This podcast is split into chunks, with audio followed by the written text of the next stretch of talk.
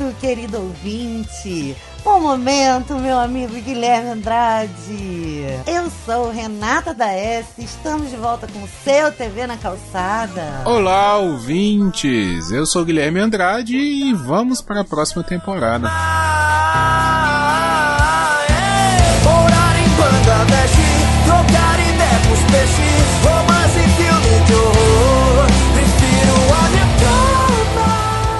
Primeiro lugar, ouvintes, nós queríamos contar para vocês que tivemos mudanças. Não são tão felizes assim para o nosso coração, porque o nosso amigo Matheus Santos deixou essa bancada, infelizmente. Mas ele foi viver e seguir o caminho dele. A gente deseja ele toda a felicidade do mundo. Sempre que ele quiser pintar por aqui, ele vai ser mais do que bem-vindo. Se você sentir muita saudade dele, manda mensagem pra gente no nosso grupo do Telegram, nas nossas redes sociais. Nós somos o Papo Calcado em todas as redes sociais. E a novidade, a parte boa da novidade é que esse ano, essa temporada, nós vamos contar com convidados. Então, se você quiser se candidatar para estar tá aqui com a gente, a gente vai te ouvir. Se você tiver sugestões de podcasters que falam dos mesmos assuntos que a gente, a gente tá doido para conhecer esse povo. E se você já é ouvinte assíduo, já conhece o nosso trabalho e quiser levantar a mãozinha e falar eu, chama eu, chama eu, avisa que a gente chama. Não é mesmo, Guia? É isso aí. A, a, participação do ouvinte é mais do que necessária, né? É isso aí, então, pessoal. Como vocês estão já acostumados, hoje a gente, esse ano a gente tirou umas férias um pouquinho mais longas, porque demorou para voltar a temporada de premiações. Cada um com seus compromissos e suas coisas todas correndo aí atrás do seu rolê.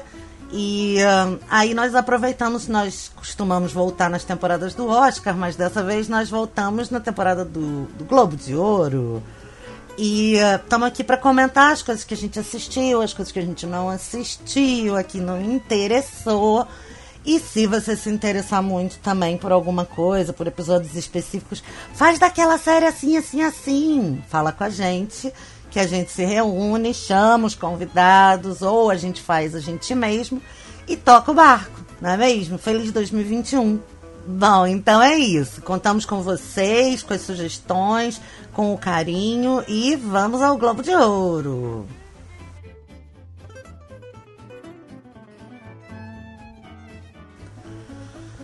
Pessoal, a gente vai fazer assim, para a gente não ficar muito tempo falando de muita coisa específica, aquilo que a gente viu e vai comentar durante mais tempo, a gente vai mais direto ao ponto.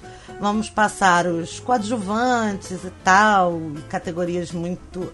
É, categorias que a gente não vai chamar de menores, porque não é a melhor palavra, porque às vezes o coadjuvante é o cara mais importante do filme ou da série.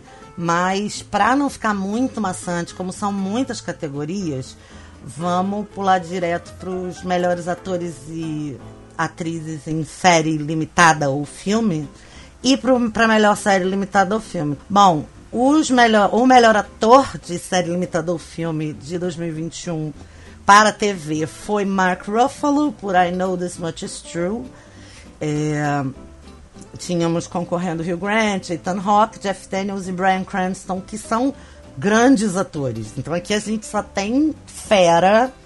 Nem todos eu assisti e tal, mas os que eu assisti eu vou comentar mais pra frente. Só, e eu acho que o Gui não assistiu I Know This Much Is True, né, Gui? Não, não vi. Não, não tô por dentro. E aí, então, eu vou dar uma opinião solo aqui nessa categoria, que é a seguinte: a série é muito chata! Meu Deus, como eu sofri. Vocês que já acompanham o nosso trabalho aqui sabem que eu gosto de séries chatérrimas. Os meninos ficavam desesperados comigo. Vamos levar lá pro exemplo de um, Defending Jacob, que eu quase matei os meninos de tédio. Mas nem eu aguentei a série direito, sabe? É, tipo, muito cansativa. Não é ruim, ela só é cansativa demais. Agora, numa boa, o Mark Ruffalo dá um show tão sinistro, é tão sinistro. É muito boa a atuação dele. Eu acho que, mesmo os que eu não vi, sendo grandes atores que eu conheço, mas, cara, ele mereceu demais. E ele faz dois papéis na série, porque são irmãos gêmeos. Um é esquizofrênico e o outro é um cara super reprimido, cuja vida é meio a vida do Tom Cruise no Rayman, que tem que cuidar daquele irmão deficiente, sabe? Então a vida dele ela, ela é em, em torno da doença mental do irmão.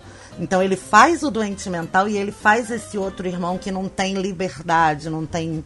Não voa, sabe? Porra, mas é muito boa a atuação. Eu acho que tinha até tudo para ser uma boa série com esse enredo, mas eles perderam a mão no, no, na densidade, é aquela densidade chata. Então, assim, bom. Só que eu acho que para o prêmio de melhor ator ele realmente mereceu. Acho fantástico. A próxima categoria é melhor atriz de em série limitada ou filme para TV. E quem venceu foi Anya Taylor Joy pelo Gambito da Rainha. Cara, o Gambito da Rainha foi uma febre, né? É, é uma série que deu o que falar e principalmente pela atuação da Anya Taylor-Joy, né? Que ela tá excelente na série. A série também é a vencedora em série limitada ou, é, ou filme para TV. Ela é a vencedora e eu acho que assim, dá pra gente falar da Anya Taylor-Joy e da série ao mesmo tempo, né? É, porque eu, eu acho que o maior destaque dela é porque ela leva a série toda sozinha, né? Ela tem ali a mãe como coadjuvante, um ou outro jogador de xadrez que toma ali um, um, uma parceria com ela em algum momento, mas é ela o tempo todo, é a vida dela e ela vai levando a sério. Então, acho que falar da atuação dela e falar da série é complementar, né? Não, e, pô, cara, eu, eu acho que assim, tem outro mérito, tem outros dois méritos, né? Que são essa produção de arte, é super bonito, ela leva você para as épocas que a série está retratando. E o roteiro, porque o cara conseguir fazer um roteiro de uma série sobre xadrez, ficar empolgante. É, para eu, por exemplo, que não sei jogar xadrez, é, podem chamar de falha de caráter. Eu não tenho menor tesão, eu não sou uma pessoa muito ligada em jogos, em, enfim. Então, assim, para mim fazer uma série de xadrez, e eu fiquei muito empolgada. Eu comecei tentando ser educada, que a gente aqui no TV na Calçada, os meninos já tinham falado sobre isso ano passado. Então eu fui tentar ser educada e assistir um episódio por vez, porque você tem que prestar muita atenção. Mas no final eu já estava tão empolgada que eu queria saber o que ia acontecer e pronto, maratonei e lascou-se. Então, assim, ela é muito boa, realmente ela merece e eu acho que a série merece, né? Fez o que fez. Exatamente. É, eu gosto muito de séries e filmes sobre esporte. Eu já assisti, acho que da maioria dos esportes, sim. Sempre tem um filme que destaca. É, e eu gosto dessa dinâmica do, do desafio, da superação. É, e, a, série usa bem esses elementos, né? Dela começar ali desacreditada, ela tem que lutar pelo sonho e ela vai ter que mostrar o seu talento apesar de todos os empecilhos e no final ela vai encarar o maior desafio. Não é um roteiro muito elaborado, mas é, a direção, a, a montagem, toda a técnica envolvida e até a atuação da, da Anya Taylor-Joy, toda a técnica envolvida na série é, faz ela ser dinâmica. Eu acho que eles acertaram em tudo. A quantidade de episódios é perfeita. Eu não senti falta de nada e nem senti barriga em lugar nenhum. Ah, e eu queria só dar um pequeno destaque à mãe, a atriz que faz a mãe dela que para mim é, assim é uma cereja em cima de desse bolo perfeito assim da série. É, eu concordo com você. Das outras séries da categoria, é, eu só não assisti Small X ainda, porque eu, enfim, meu fim de ano, começo de ano, foi, foram muito atropelados, muito trabalho e tal, muitas reuniões, e aí eu dei uma afrouxada também nas maratonas esperando o TV voltar. Mas assim, Normal People é um romance bom, sem sensacionalismo, sem grandes. É... Nem sei por que tá aqui, vou falar sinceramente. É bom, mas é. Eu, é sei lá. É, Unorthodox, que é a nada ortodoxa, né? Eu assisti, não gostei. Eu não gostei da série, achei não sei, alguma coisa me incomodou, para analisar melhor, só assistindo de novo. E se a gente fizesse algum episódio específico sobre a série.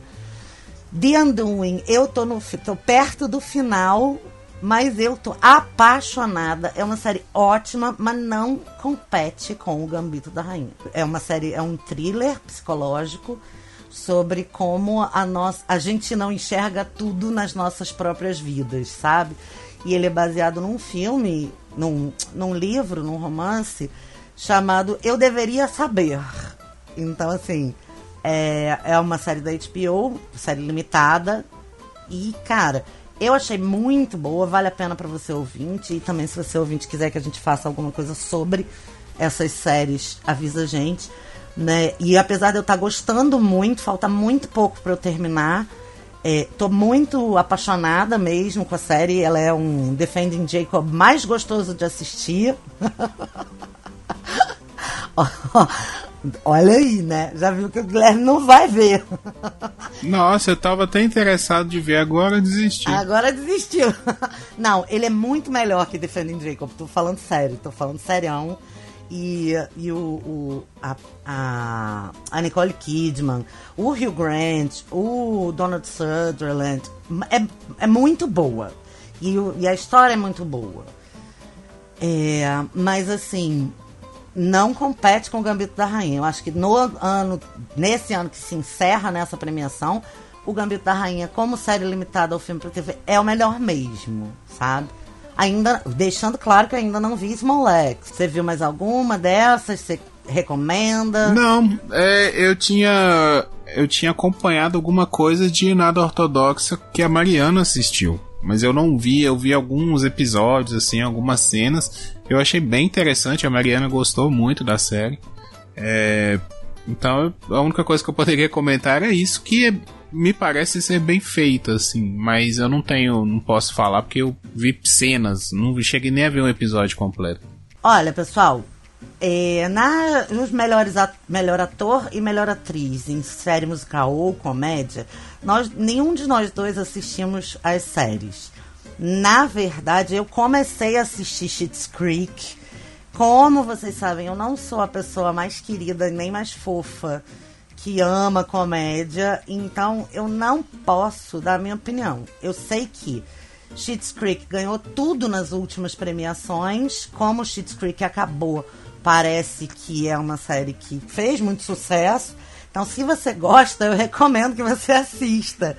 Por outro lado, eu não nem sei, não tô nem é, é, é, informada ainda sobre Ted Lasso e Black Monday, The Great, eu, sabe? Então, assim, pra, eu não tenho muita opinião para dar nessas atuações, bem como eu não tenho muita opinião para dar na melhor série de musical ou comédia.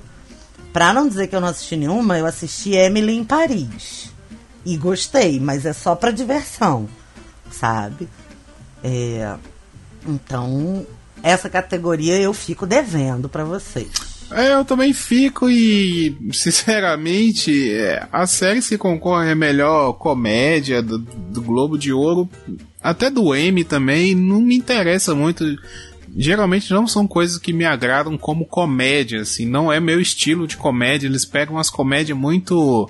Ah, comédia ácida, comédia política, um, uns trem que, assim, eu sei que tem gente que gosta, tem gente que acha que é mais inteligente, que é mais legal por causa disso, mas não é o meu estilo de comédia, assim. Minha, minha comédia é Adam Sandler, é Trapalhões, a minha comédia é para me desligar. Eu não gosto de ver comédia para crítica social foda, sabe? Então, geralmente nem me interesso muito por essas séries.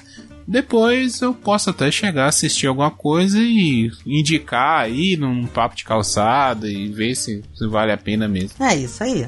Então vamos direto para melhor ator em série drama e atriz em série drama. Eu assisti todas as séries de drama aqui que concorreram então acho que eu posso falar, mas acho que o Gui também assistiu tudo. Eu não assisti Perry Mason. Sim. Eu não assisti Perry Eu só não Mason. assisti Ozark. É, então, eu assisti. Perry Mason eu, eu vi. Eu não vi Perry Mason, eu vi Ozark. Mas os dois vencedores são Josh O'Connor, de The Crown, e Emma Corrin em The Crown, que fazem respectivamente o Príncipe Charles e a Princesa Diana. E, cara, Eu acho que teve muita expectativa, beleza. Eu, particularmente, como fã de The Crown, que também ganhou a melhor série drama, eu acho que valeu, acho certo. Achei a atuação, hum, a, a dele até menos, mas a Diana Corrin, eu achei muito maravilhosa. Eu sou, cara, confessa já contei em papo de lingerie, já contei em papo de calçada, já contei aqui, vou contar de novo que eu sou Diana maníaca. Eu sei dizer onde eu tava na noite que a princesa Diana morreu. Eu vejo todos os documentários, eu amo. Eu tinha a capa da Veja com a princesa Diana. Eu sei a letra da música que o Elton John fez para a princesa Diana, etc. Eu sou bem apaixonada mesmo. Acho que Diana foi a princesa do povo, que foi um anjo, que foi pro céu e etc, etc, etc. Sei que não valia também grandes coisas não e tal, mas não sei, finjo que não. Acho perfeita. E tava esperando como fazoca essa temporada. Eu, Renata, fiquei muito satisfeita com a entrega.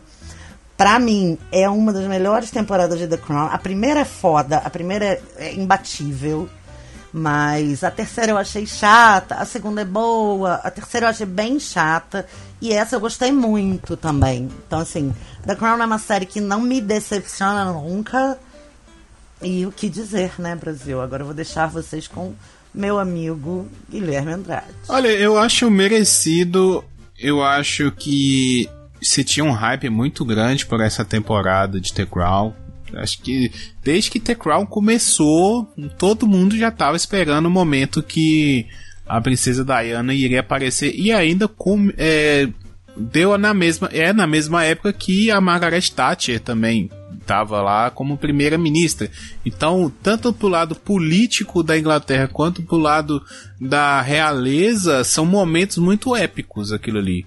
Então tava todo. Aliás, só pra, só pra não deixar de mencionar, a, a, a, a Margaret Thatcher é feita pela Gillian Anderson e também ganhou a melhor atriz coadjuvante, né? Sim. Então, é, tava todo mundo esperando por essa temporada. Eu gostei. Não sei se foi a minha temporada favorita. É, a eu meço isso pela empolgação para ver os próximos episódios. Foi uma, foi uma série que. Foi uma temporada que a gente parou um pouco. É, depois foi assistir outro episódio. Não, não ficava aquela coisa. Não, assim, agora? O que, que vai acontecer? Agora? O que, que vai... Foi uma série que, uma temporada que a gente viu mais pausado, assim, comparado com as outras temporadas. Eu gostei muito do início de The Crown. É, eu não sei da história da Inglaterra então eu nunca vi The Crown pela história da Inglaterra, sabendo assim, ah, daqui a pouco vai acontecer isso, ah, daqui a pouco vai acontecer aquilo, ah, não sei o que. Então eu via como uma história, alguém tá me contando uma história que eu não sei. Então, para mim, os episódios sempre tinham o mesmo peso até chegar nessa última temporada, que eu já sabia mais coisas é, que poderiam aparecer ali, que iria comentar as rusgas da Tati com a rainha, a, as rusgas da rainha com a Diana e a Diana com todo mundo ali, o que, que ela mexeu, o que, que ela fez, é, a própria noivada e tudo mais. Eu gostei muito, eu acho que os episódios do Príncipe Charles e da Princesa Diana são realmente os melhores episódios, aqueles episódios que eles viajam, aqueles dramas ali que eles fizeram.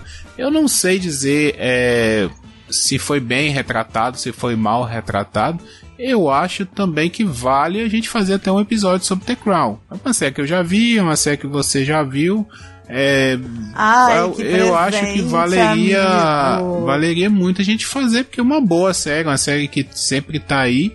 É, e não dá aqui trabalho pra gente fazer, era praticamente gravar, né? Então, é... Está indo para a pauta do TV na Calçada em 2021 com spoiler no primeiro episódio The Crown. Pois é, e só para comentar a, a, questão ali do, dos atores, fazer uma crítica aqui ao Globo de Ouro, eu acho que Pedro Pascal mere, mereceria estar no lugar de Alpatino como melhor ator de série drama, porque mesmo sem mostrar o rosto, eu acho que ele na dublagem foi melhor ator do que o O Alpatino que a gente falou de Hunters e o Alpatino só foi o Alpatino, ele não fez nada demais nessa série, então não sei porque ele tá ali, a não ser talvez por ser o Alpatino.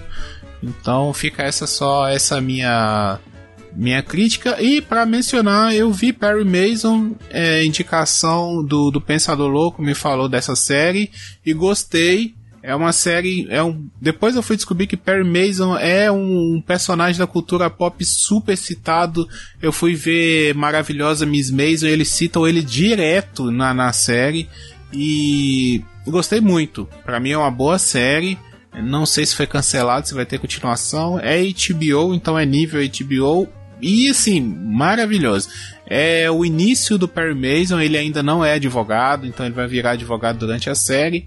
E o ator Matthew Rins, eu acho que é assim que fala, Matthew Rins, é, tá muito bem, mereceu ali, fez um bom Perry Mason. Ah, vou anotar a indicação então, porque. E, e que bom, fico contente de você ter visto a maravilhosa Mrs. Maisel. É muito gostosinha essa série. Sim, sim, excelente. Nossa, devorei. É uma grande ganhadora de outros Globos de Ouro e de grandes Emmys, etc, tá? Muito, muito premiada. Sim, sim. É uma série pra, pra, é desse tipo que você falou. É o tipo de comédia que a gente senta e assiste com leveza, né? Com tranquilidade. É, se você quiser também falar sobre Maravilhosa Miss Mason esse ano, eu acho que a gente poderia colocar na pauta aí. Que eu tenho muita coisa para falar dessa série, eu gostei muito. Será, gente, que a gente vai fazer um episódio especial sobre Mrs. Mason? Ah!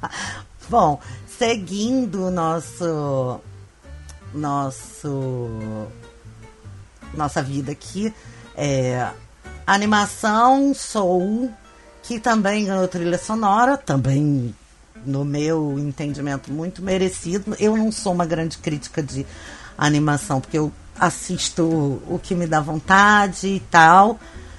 É, não sei se tem alguma coisa para falar sobre isso, mas Soul é um filme que eu gostei muito e que também achei justo ser a melhor animação. Das animações eu assisti quase todas. E gostei, acho, acho Soul melhor. E acho a trilha sonora completamente merecedora, né? Porque a gente está falando de jazz, soul, rhythm and blues e músicas muito bem feitas e isso não num, num drama leve de animação. Então, eu achei que casou muito bem. É, sobre a melhor animação, eu, eu assisti três: Dois Irmãos, A Caminho da Lua e Soul. Crudes 2 eu não sabia que tinha saído, eu, só, eu vi o Crudes 1, até já tá na, na agulha aqui para assistir. Mas é uma continuação, então acredito que vai ser a mesma coisa ou pior. A continuação nunca é melhor. É, é bem por aí né? mesmo. E... Eu vi Crudes 2 e é, é, é mais do mesmo. É bom, mas é mais do mesmo. É. E. Dois Irmãos é um filme da Disney. Eu gostei muito. Gostei muito de Dois Irmãos. Eu gostei de como filme, eu gostei mais de Dois Irmãos do que de Soul. Eu acho o filme Dois Irmãos, assim, é aquele filme que vai te fazer, vai te emocionar mais do que Soul. Os dois filmes são da Pixar, né? Então temos aí uma, a Pixar geralmente leva, né? Quando ela faz uma animação, ela leva Oscar, ela leva o que vier, ela leva. É, mas dessa vez tem duas, então os dois filmes da Pixar vão competir, a gente não sabe, até num possível Oscar aí, quem é que vai ganhar. É muito provável que, eles, que eles, os dois sejam indicados mesmo. Sim, então como história, como me emocionar, como eu gostei mais de Soul. Me pegou mais, talvez por uma questão. De dois irmãos. Oh, desculpa, é. Eu gostei mais de dois irmãos no, no, no sentido geral, assim sabe? Ele tem muito, ele bebe muito na, na ideia do sobrenatural, sabe? Do irmão marrento e do irmão nerd que vão entrar numa aventura ali. Então talvez por isso também, por eu ser fã de sobrenatural, eu gostei muito. É, e eu indico todos os filmes. O Caminho da Lua é um filme pra. Ah, eu, eu gostei de ver, é um musicalzinho, é um filme pra crianças até uns 10 anos de idade, assim. Mas eu gostei. Que é a mesma impressão que eu tenho de Soul. Eu acho que Dois Irmãos, ele, ele tem uma mensagem mais adulta, né? Ele tem uma, uma coleção de ideias e emoções mais adulta. Soul, é, eu, pra mim, foi mais infantil. Mas é, eu acho que tá justo pra mim. Tá, tá. Tá, tá justo. E esse não é que eu não gostei de Soul. É, Soul é maravilhoso. Só. Sei lá. Eu acho que a Pixar nem sempre vai, vai acertar lá no, no 10. Então, é um filme legal. E é isso. é, teve até umas críticas de que a, a, a arte em si, o desenho, era menos é, isso, aquilo, mais, mal, mais é, menos bem finalizado, o traço, aquilo, aquilo outro. Para mim é um desenho para criança, então também, ah, gente, vocês são chatos, bobeira. É, é, porque a Pixar sempre, ela, ela sofre por ela mesma, né? Ela sempre faz filmes maravilhosos. Sim, mas eu acho que ela é, mas eu acho que ela já também já deu tanto filme foda que a gente pode dar um desconto. É, boa. sim. É, é, justamente isso que eu tô falando. Nem sempre ela vai acertar o 10 e nem por isso o filme é ruim, sabe?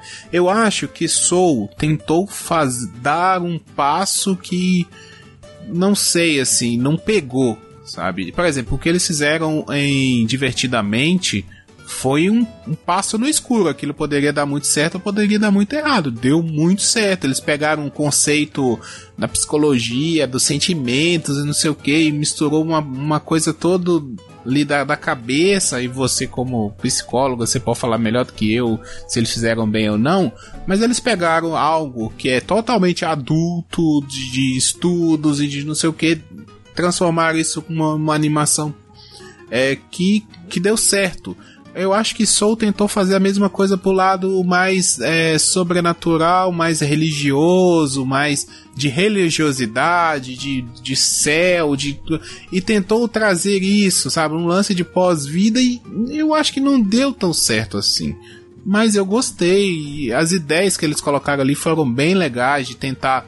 É, o que eu tô tentando dizer é, eles pegaram algo abstrato que a gente só é, estuda, a gente é, teoriza e trouxeram isso para algo mais palpável. Eles acertaram muito bem divertidamente e em Soul eu acho que não, não pegou tão bem. Não, eu não poderia ter dito melhor. E tanto que divertidamente ele é muito usado hoje em dia por muitos psicólogos para explicar as coisas para os leigos, né? Então, assim, ficou. entrou para os clássicos dos clássicos, enfim. Só o, a, o Bruno falou, eu, eu gostei muito do que ele falou. É, ele disse assim: Nossa, Soul pra mim parece que eles tinham prazo e aí eles tentaram resolver mais rápido, sabe? É, pra mim. Uh -huh, isso. É, pra mim fecha isso. bem assim, essa questão. faltou, faltou trabalhar um, um, um pouquinho mais e além do que também sou, eu até critiquei isso e joguei uma polêmica no grupo, mas Soul é uma adaptação de um roteiro de Detona Ralph, que é um filme Sim. mais antigo, uma animação que assim, eles pegaram e fizeram quase a mesma coisa. Talvez também por isso não não me surpreendeu, não trouxe ao meu, já vi isso em outro filme, só tá diferente. É, não, faz, faz muito sentido para mim. Bom, próxima categoria, melhor filme em língua estrangeira. Eu vou decepcionar porque eu não vi nenhum give algum. Viu, pessoal? Às vezes a gente falha também. Então, eu pretendo ainda pro Oscar dar uma boa olhada nas coisas. Como vocês sabem, eu faço maratona de Oscar e tal. Então, é, eu acho que eu vou dar uma aprofundada. Mas ainda não tinha me interessado por nada. Na verdade, eu continuo não me interessando grandemente por nada. Rosa e Momo eu vi uh, boas críticas, então pode ser que eu dei uma olhada. Mas quem ganhou foi Minari, Em Busca da Felicidade, que é dos Estados Unidos aqui pela lista, né? Então é só falado em língua estrangeira, mas produzido em solo americano. Só queria fazer essa observação. Beijo e próxima categoria. próxima categoria, melhor roteiro. Bela Vingança. Eu não assisti. Eu vi Mank, Os Sete de Chicago, Meu Pai e Nomadland. E o ganhador é Os Sete de Chicago. Você assistiu, Gui? Assisti Os Sete de Chicago é e... um filmaço pra mim. Eu acho. E que se destaca pelo Nossa. roteiro, né? Exatamente pelo roteiro. Exatamente. Porque conta fatos, né? Então a gente está falando do julgamento de sete pessoas presas nos protestos em Chicago é, na década de 60, em presas injustamente. E aí você tem, cara, bo- grandes atuações. O Sacha Baron Cohen, que é um cara que eu não gosto, faz um trabalho sensacional. Tem todo, tem toda uma questão de racismo, tem toda uma questão de preconceito, de estereotipização de homens com cabelo grande e, enfim, coisas da cultura da época que são retratadas nesse roteiro. E, no mais, nesse julgamento, mano, sensacional. Acho que o melhor do filme é o roteiro mesmo. Acho justíssimo. Falando de Mank, eu acho. Já falei de outros filmes aqui, eu usei essa palavra. É uma palavra controversa. Pra mim, Mank é um roteiro muito pretencioso. Ele diz que vai fazer coisas que não faz. É, ele tenta, tem até crítica sobre isso. O, ele tenta ser o novo Cidadão Kane, sabe? E não é um filme tão Pica das Galáxias assim, no meu entendimento. Não gostei de Mank nesse grau, achei Mank aquilo mesmo, sabe? Vamos fazer um cinema arte para premiações. É o que eu sinto, tá? E de Nomadland a gente vai falar mais pro final. Eu quero falar mais pro final, porque eu acho que tenho o que dizer. É, eu só queria falar do o Bela Vingança. Eu tô muito curioso pra ver esse Qual filme. é esse, Gui? Esse, ele é. Ele conta a história de uma mulher que parece, pelos trailers, tá? Eu não, li nem sinopse. Parece que ela é uma psicopata que ela vai. Uma psicopata, uma sociopata que ela vai em bares, se finge de bêbada, os caras levam ela pra casa e tentam se aproveitar dela. Só que ela só se finge de bêbada. Então quando o cara tenta se aproveitar dela, ela vai e atua como é, psicopata. Ah, ela mata os que é aquela atriz do Garoto Ideal. Aí eu não vou, aí você.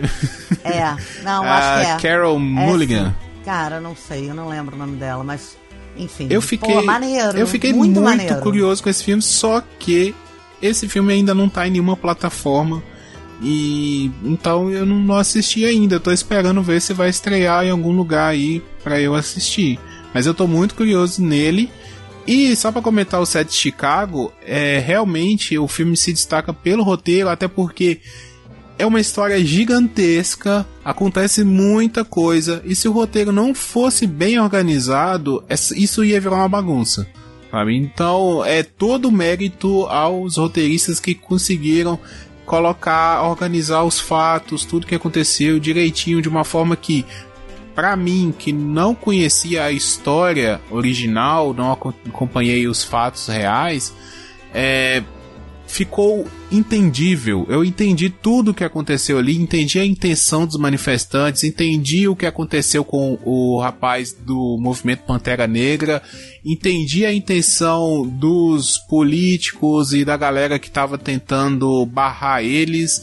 Então, pra mim é um grande filme e principalmente pelo roteiro. Perfeito.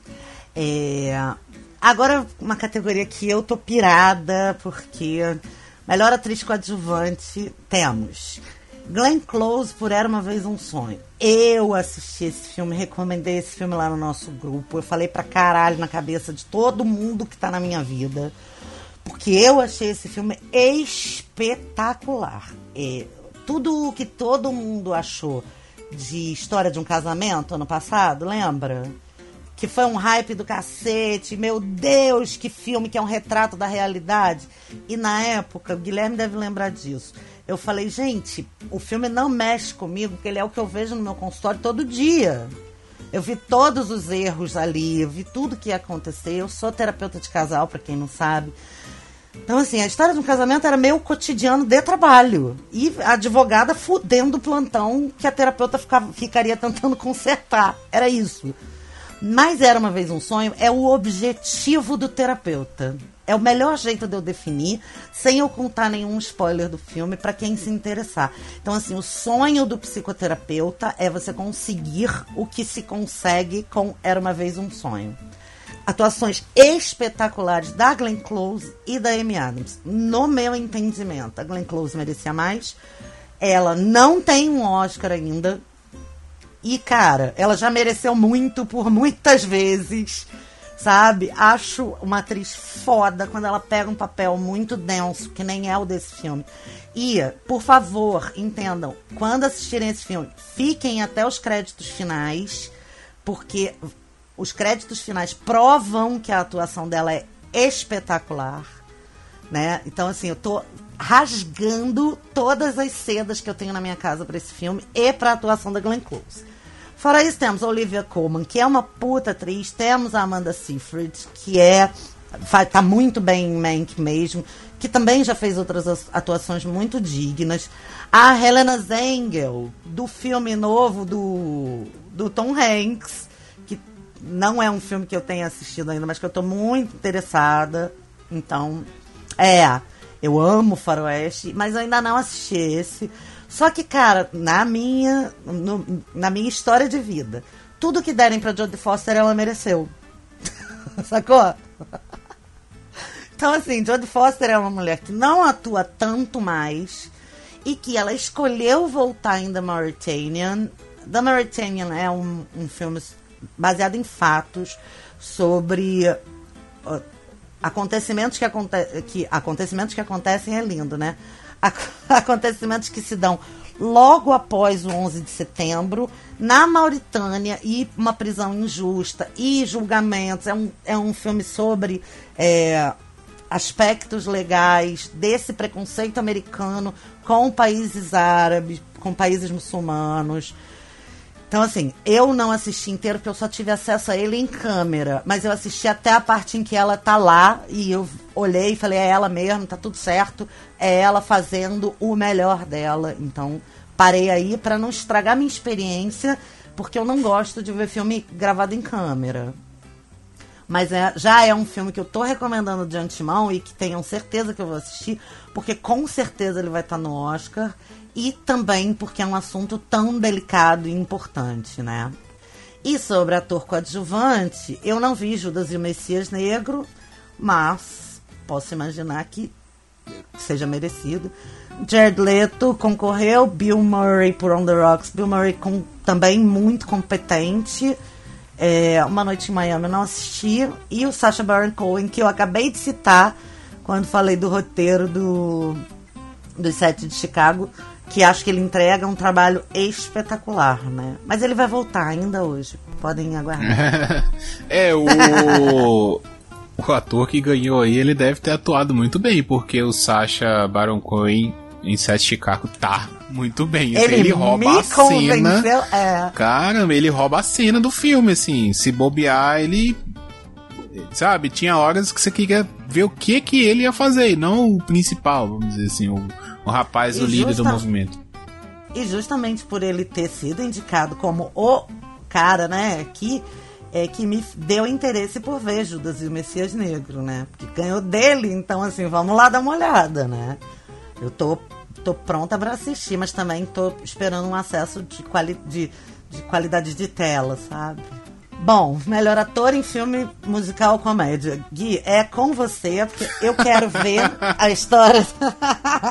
eu quero ver a vida do, do David Copperfield. David Copperfield foi um mágico muito importante. Eu era criança, então o Gui não deve ter assistido David Copperfield em ação. É, então mas também é um nome fictício baseado num clássico da literatura inglesa de David Copperfield, um menino órfão, etc, etc, etc. Mas como eu não assisti e eu não sou dessa galera da comédia, então assim, essa categoria eu não tenho nada para dizer, pessoal, desculpem, porque Borat filme, fita de cinema é o seguinte, enquanto o Bruno da S assistia esse filme, eu fiz questão de fazer outras coisas e passava só bufando, porque eu detesto essa comédia pastelona na zona e tal. Mas enfim. O Gui, o Gui assistiu, ele pode falar, gente, porque não, não é só a minha opinião aqui. É, realmente eu assisti e. Até então eu nem tinha visto o primeiro filme do Borat.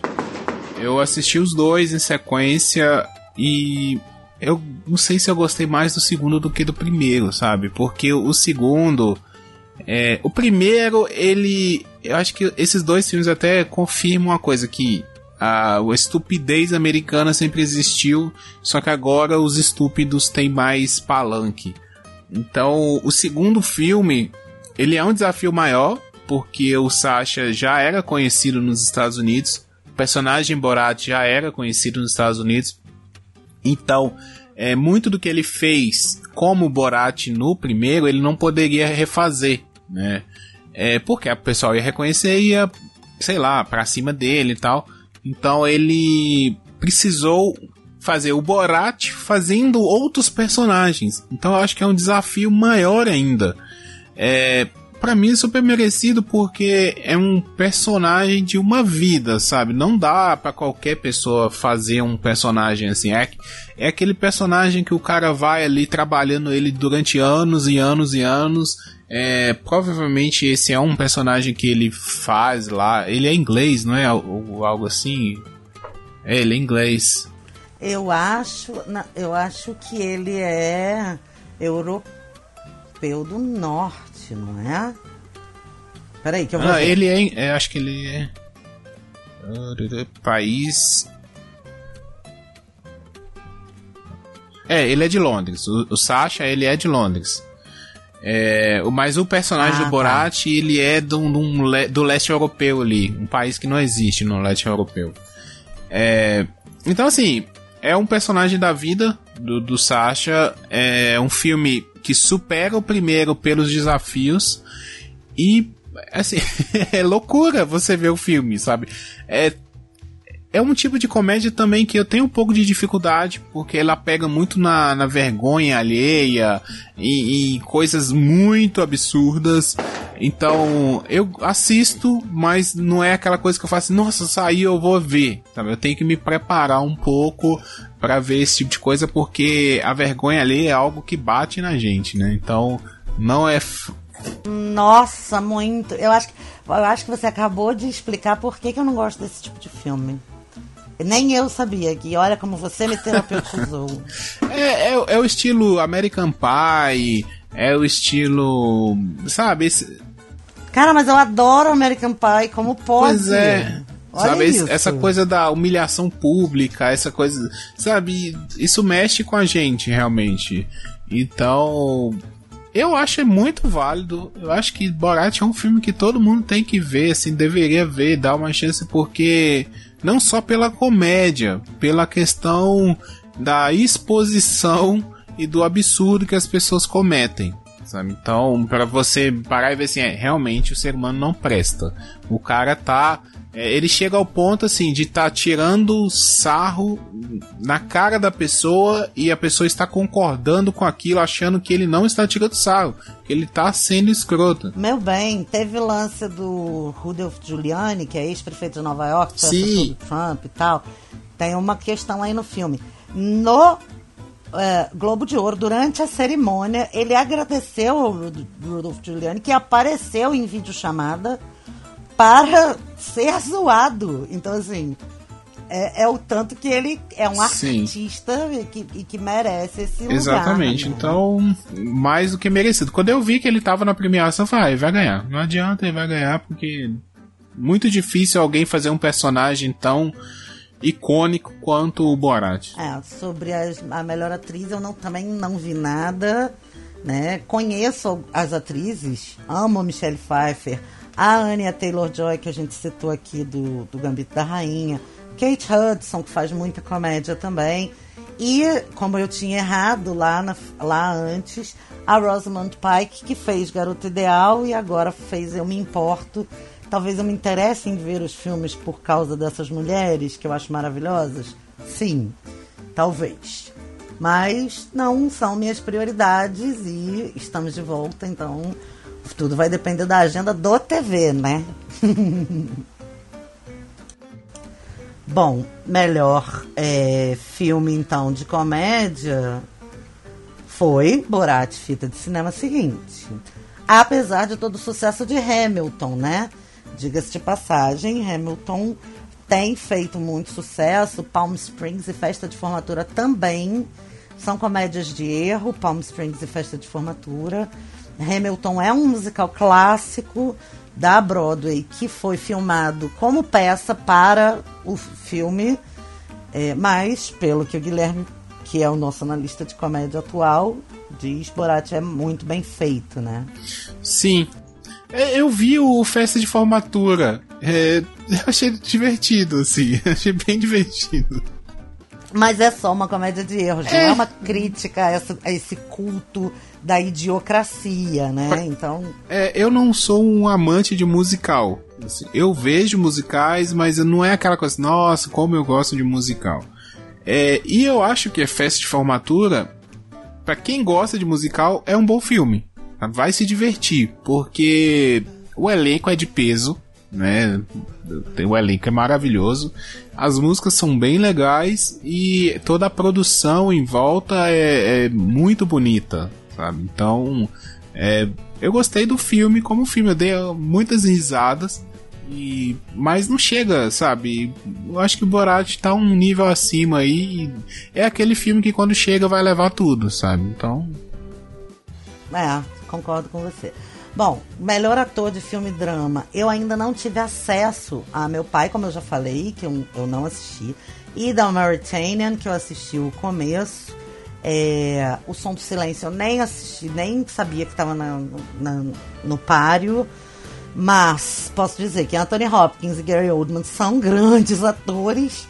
O Tahar Rahim do The American, pelos poucos momentos do filme que eu assisti, muito bom também. Só que ninguém achava que não ia ter uma homenagem póstuma pro Chadwick Boseman, né? É aquela barbada prévia, A Voz Suprema do Blues é um filmaço, é uma puta produção de peso que vai me que me fez chorar porque a Viola Davis concorreu. Todo mundo sabe que eu sou doida na Viola Davis, apaixonada por ela. Então assim, é, assisti com muito prazer. Não acho o filme espetacular, o melhor filme da minha vida. Não acho a melhor atuação do mundo do Chadwick Boseman, mas é uma homenagem póstuma e que foi lindo o discurso da esposa. Foi muito bonito. Ela fez uma poesia que era se ele estivesse aqui, ele diria obrigado para tal, tal, tal, tal, tal. Se ele estivesse aqui, ele diria isso, isso e isso. E foi super bonito. Foi um momento maravilhoso. Então, assim, valeu pelo momento, valeu pela homenagem, muito, muito cabível. E eu acho que é isso. E Gary Oldman em Mank, como eu já disse, Mank não é lá esses filmes e tal. É, eu concordo com você, Barbada, e eu gostei da atuação dele. Eu gostei do filme, eu gosto desse tipo de filme também, de ambiente confinado, que tem muito diálogo, porque é difícil de é fazer. É muito rápido, né? Menino, Sim. é muito rápido. É muito rápido e é muito difícil de fazer, porque é os atores contracenando o tempo todo e o conflito tem que ser gerado pela fala. Não tem uma ação para gerar um conflito. O conflito tem que ser na troca de ideias. Sabe? Então é muito difícil fazer um filme, um tipo de filme desse. E eu gostei muito né, realmente, talvez não seja o melhor personagem que ele fez, mas mesmo assim a atuação dele tá muito, muito boa. Ele se destaca ao lado da, da Viola Davis. Não, não, pra mim não tem o que falar. Ah, e só porque a última vez que a gente vai falar ainda Mauritanian, é, o filme é inspirado nos diários de Guantánamo. Então, assim, você imagina imagina da onde vem, né? São as memórias do Mohamed Oud Salahi contando as histórias dele em Guantánamo, na prisão de Guantánamo, no campo de, no, naquilo que a gente hoje pode chamar de campo de concentração em Guantánamo, né? Então fica aí mais uma vez a indicação. Bom, melhor atriz em filme drama. Eu não assisti, dei esse mole de ver Estados Unidos versus Billie Holiday. Amava Billie Holiday. É, vi, vi Pieces of a Woman. Não é um filme que me tocou, não gostei. Não sei se não estava num bom dia. Talvez se o Matheus estivesse aqui ele dissesse: Ah, vê de novo! Mas não foi um filme que me tocou como tocou tanta gente no meu, na minha bolha, sabe? Não, não sei, não sei, não sei. É, a Frances McDormand por Nomadland também concorreu, merecia, mas como eu não via Billie Holiday, não acho que ganharia dela, mas também não ganhava, na minha opinião, de Viola Davis, então sou sim uma pessoa com uma tendência clara para votar na Viola Davis. E pronto, assumo e admito. Eu, eu, eu, essa vai na mesma ideia do, do melhor ator é, coadjuvante lá em filme de comédia. Porque a Viola Davis atuou muito bem. Sabe? Então eu não, também não vi Estados vs Billie Holiday, mas Você ela tá deve só ter... falando chovendo molhado, É. porque a Viola Davis atuou muito bem, é nada, né? Não, bem? mas é assim. É porque ela tem. Ela é uma gigantesca atriz, né? E nesse filme em particular, você não vê ela. Não, você tá vê a personagem. feia. Meu Deus, a feiura que doía. Entendeu? E assim, é uma personagem que tem uma personalidade gigantesca. Então, pra interpretar aquilo ali, tem que ter muito talento. Sabe? E ela exacerba isso, ela você acredita naquela personagem, sabe? Ainda mais você fazer uma pessoa que existiu, né? Uma biografia. É, você imprimir, é- pra mim é nível que o. Ah, esqueci o nome do ator lá, fez em Ray Charles. Sabe? Que realmente incorporou ali. Jamie Foxx. Jamie Foxx. Que também É. ganhou o Oscar, né? Pois Por é. esse personagem. Então. A Andra Day deve ter sido um excelente. Deve ter sido pica da galera. Porque, não, é, eu li uma crítica sobre a voz suprema do blues que era assim: eles levam você até o limite, te fazem olhar no, no penhasco e trazem de volta. Eu achei exatamente isso. É, você perde a noção também de que você está assistindo um filme. Não é, você está ali dentro daquela história, confinado com eles, tem todo um- uma pressa de entender e de chegar. Eu, eu achei isso também. E ela, e ela trabalha muito bem, é isso que eu tô falando, a personalidade, sabe? Aquela coisa assim, de que fora daquilo ali, se ela não fosse uma artista, ela não seria ninguém. Então, por ela ser uma artista, ela tem que exigir tudo que ela tem direito, sabe? Tudo que precisar, ela não vai abaixar a cabeça pra nada, porque ela sabe que é só por isso, então ela tem que aproveitar isso. Se daqui a pouco ela perder a voz dela, se acontecer alguma coisa com ela, ela não vai poder fazer nada daquilo. Ela não vai pedir, poder pedir para um cara branco ir lá comprar uma Coca-Cola para ela, sabe? Então ela tem que e ela imprime isso muito bem. Ela faz, sabe? Assim, você fala, caralho, que pessoa foda, sabe? Que personalidade foda, difícil, que pessoa turrona, mas ao mesmo tempo Sabe, é muito complexa essa personagem e ela faz totalmente crível. Sim, perfeito. Então, pessoal, o que, que o TV na calçada de hoje acha? Que a Andra Day deve ter merecido muito, porque puta que pariu Viola Davis, né? Bom, melhor diretor. Tínhamos Emerald Fennell por Bela Vingança, que o Guilherme já descreveu. Ah, David Fincher por Mank. Eh, Regina King por Uma Noite em Miami. Aaron Sorkin por Os Sete de Chicago. E Chloe Zhao por Nomadland. E aí eu não vi o, o Bela Vingança, né? Eu vi Uma Noite em Miami. não- É um bom filme, não é tão digno de nota pra mim assim. Apesar de eu gostar muito da Regina King e achar que ela também tem que ser celebrada e tal.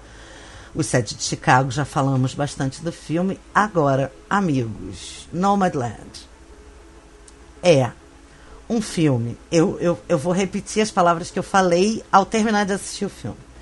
É um filme tão difícil de assistir. E ele dá tanta porrada na nossa cara. É um filme duro, tenso, chato e horrível como a vida. Esse é Nomadland na minha no meu entendimento. Eu saí desse filme bolada.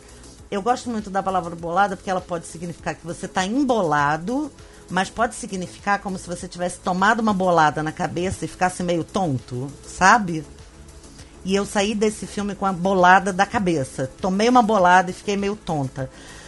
Porque ele não é um filme bom, ele não é um filme legal, ele não é um entretenimento, ele não é nada disso. Ele é uma porrada da vida. É um filme que fala. Deixa eu descrever o filme, né? Pra também não ficar aqui só falando isso.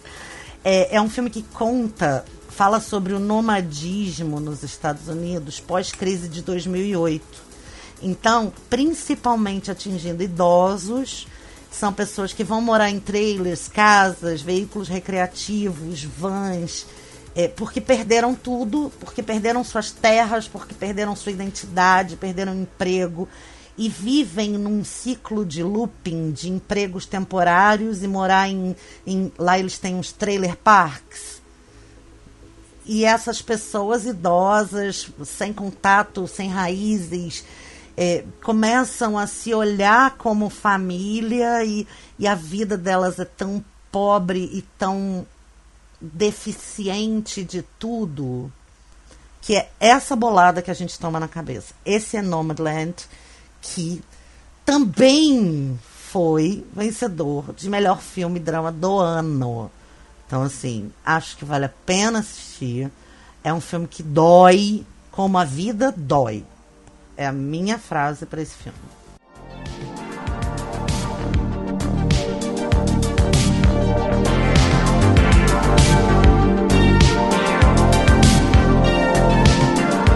Bom, acho que cobrimos todas as categorias, não é mesmo? que vale realmente a pena. Tem muita coisa que a gente acaba não ficando nem sabendo, né, que tá saindo e tudo. Então, eu vou dar mais uma sentada com essa lista. Se Guilherme quiser, a gente dá mais uma sentada com essa lista pro Oscar e a gente faz um especial do Oscar lá em abril. Porque eu adoro quando a gente faz esses especiais que a gente fala de muitas coisas e aí traz um monte de outras referências. Sim, sim, com certeza. É, eu acho que é bom pegar pra. Né, às vezes tá um filme fora do radar ali e você acaba gostando, né? É isso, é bem isso. Eu, eu acho que vale a pena mesmo a gente ver essas. E como o, Globo de Ouro e o M, né, no ano passado, falam sobre também a TV, as séries e, a, e os filmes para TV, tem muita coisa que a gente acaba vendo por causa das listas que a gente não veria, né? É bem legal. Guia, muito obrigada pela sua companhia. Obrigada por mais uma temporada que a gente começa juntos. Quero deixar aqui registrado para os nossos ouvintes do meu carinho por você sempre, que eu estava com muita saudade de você e deles. E vamos em frente. Já temos aqui, já, já temos algumas coisinhas na pauta sugeridas pelo meu amigo. Você, ouvinte, sugira também, sugira convidados, se ofereça para gravar com a gente, que a gente está esperando vocês. Exatamente. Eu agradeço também você aí, a parceria. E vamos para essa nova temporada aí com força total. É, e deixar pra galera aí indicar, né, alguma coisa, alguma série pra gente ver e vir aqui criticar, né? É muito bom que o pessoal comente e a gente sabe que tem uma galera que gosta do TV, que tá sempre acompanhando. Então, mande alguma sugestão pra gente. Se for uma série curtinha, é até melhor, porque dá pra gente ver mais rápido. Não, e no ano. Não, lembrando que no ano passado, três ouvintes ganharam episódios especiais. Então, fica aí ligado se você quiser um episódio especial só pra você, faça seu pedido, né? Bom, nossas redes sociais são Papo Calcado em todas as redes, Facebook, Twitter e no Instagram. Nós temos um monte de podcasts aqui no guarda-chuva do Papo de Calçada. Nós somos o Papo Calcada. E temos o Papo de Calçada, o Papo Solo, o Papo de Lingerie, que também vai voltar, pessoal. Tô organizando, tô organizando isso. Temos o TV na Calçada, temos um primo irmão muito querido aqui, que é o Chulé na Teta. E temos o nosso grupo no Telegram, que você pode chegar aqui, conversar com a gente, interagir, contar, dar sugestão, chamar a gente de filho daquilo, filho daquilo outro. Não sem ser respondido. E volta e meia tem um, um, um furor lá da gente conversar sobre outros assuntos Eita, meu cachorrinho! sobre outros assuntos que não são aqueles que a gente conversa nos, é, nos podcasts. Então, chega mais que o nosso grupo do Telegram é. É o t.me barra papo de calçada podcast. Manda um beijinho pra gente e até a próxima. Valeu! Valeu! Agora os cachorros resolveram latir.